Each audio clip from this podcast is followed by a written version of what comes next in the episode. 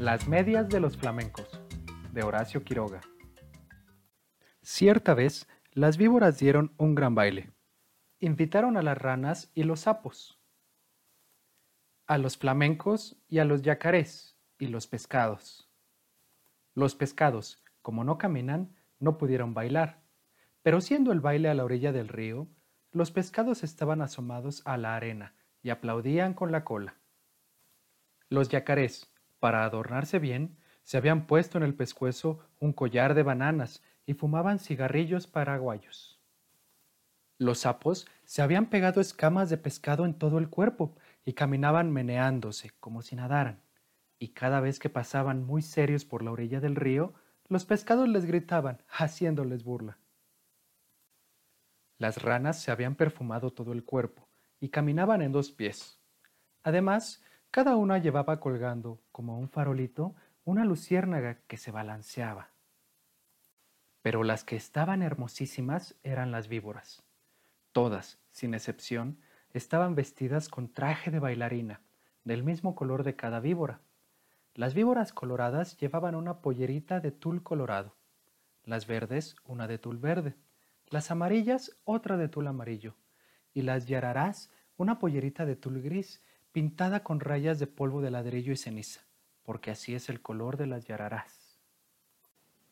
Pero las más espléndidas de todas eran las víboras de coral, que estaban vestidas con larguísimas gasas rojas, blancas y negras, y bailaban como serpentinas.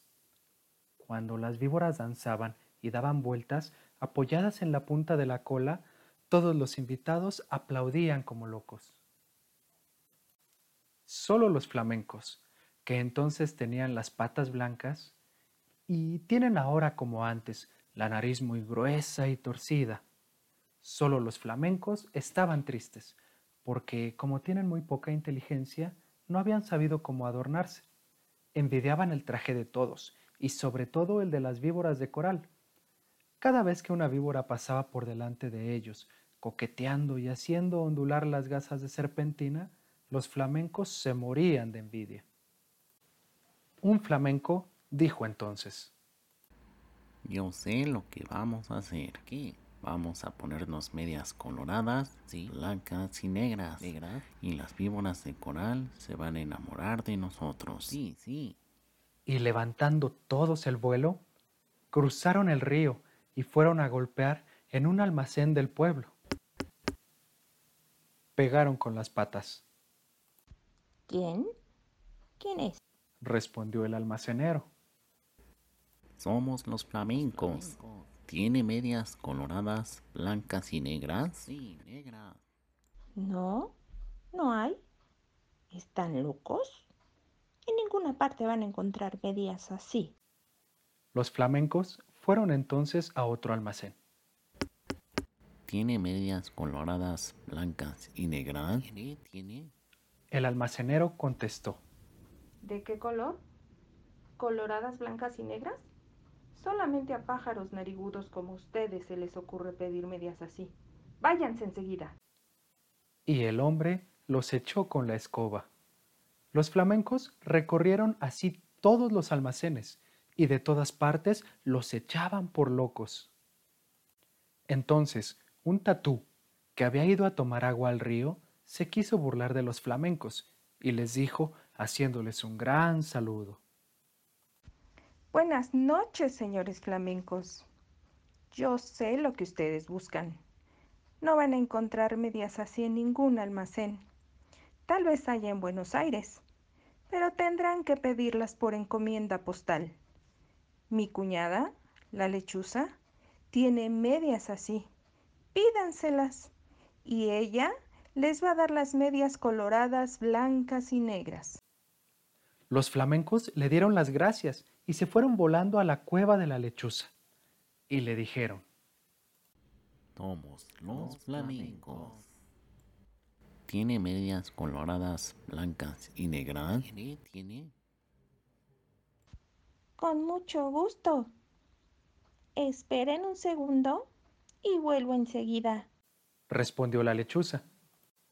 Y echando a volar, dejó solos a los flamencos, y al rato volvió con las medias pero no eran medias, sino cueros de víbora de coral, lindísimos cueros recién sacados de las víboras que la lechuza había cazado. Aquí están las medias. No se preocupen de nada, sino de una sola cosa. Bailen toda la noche. Bailen sin parar un momento. Bailen de costado, de pico, de cabeza, como ustedes quieran. Pero no paren un momento, porque en vez de bailar entonces van a llorar les dijo la lechuza. Pero los flamencos, como son tan tontos, no comprendían bien qué gran peligro había para ellos en eso, y locos de alegría se pusieron los cueros de las víboras de coral como medias, metiendo las patas dentro de los cueros que eran como tubos, y muy contentos se fueron volando al baile. Cuando vieron a los flamencos con sus hermosísimas medias, todos les tuvieron envidia. Las víboras querían bailar con ellos únicamente, y como los flamencos no dejaban un instante de mover las patas, las víboras no podían ver bien de qué estaban hechas aquellas preciosas medias. Pero poco a poco, sin embargo, las víboras comenzaron a desconfiar. Cuando los flamencos pasaban bailando al lado de ellas, se agachaban hasta el suelo para ver bien. Las víboras de coral, sobre todo, estaban muy inquietas no apartaban la vista de las medias y se agachaban también, tratando de tocar con la lengua las patas de los flamencos, porque la lengua de las víboras es como la mano de las personas. Pero los flamencos bailaban y bailaban sin cesar, aunque estaban cansadísimos y ya no podían más. Las víboras de coral, que conocieron esto, pidieron enseguida a las ranas sus farolitos, que eran bichitos de luz, y esperaron todas juntas a que los flamencos cayeran de cansados. Efectivamente, un minuto después, un flamenco, que ya no podía más, tropezó con el cigarro de un yacaré, se tambaleó y cayó de costado. Enseguida, las víboras de coral corrieron con sus farolitos y alumbraron bien las patas del flamenco, y vieron que eran aquellas medias, y lanzaron un silbido que se oyó desde la orilla del Paraná. No son medias. gritaron las víboras. Sabemos lo que es. Nos han engañado. Los flamencos han matado a nuestras hermanas y se han puesto sus cueros como medias. Las medias que tienen son de víbora de coral. Al oír esto, los flamencos, llenos de miedo porque estaban descubiertos, quisieron volar, pero estaban tan cansados que no pudieron levantar una sola ala. Entonces, las víboras de coral se lanzaron sobre ellos y enroscándose en sus patas les deshicieron a mordiscones las medias. Les arrancaban las medias a pedazos, enfurecidas, y les mordían también las patas, para que se murieran. Los flamencos, locos de dolor, saltaban de un lado para otro, sin que las víboras de coral se desenroscaran de sus patas, hasta que al fin, viendo que ya no quedaba un solo pedazo de media, las víboras los dejaron libres, cansadas, y arreglándose las gasas de su traje de baile. Además, las víboras de coral estaban seguras de que los flamencos iban a morir, porque por lo menos la mitad de las víboras de coral que los habían mordido eran venenosas. Pero los flamencos no murieron.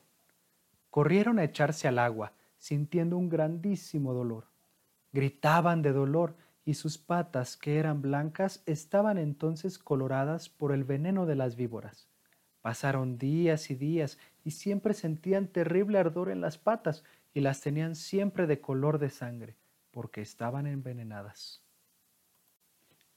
Hace de esto muchísimo tiempo, y ahora Todavía están los flamencos casi todo el día con sus patas coloradas metidas en el agua, tratando de calmar el ardor que sienten en ellas.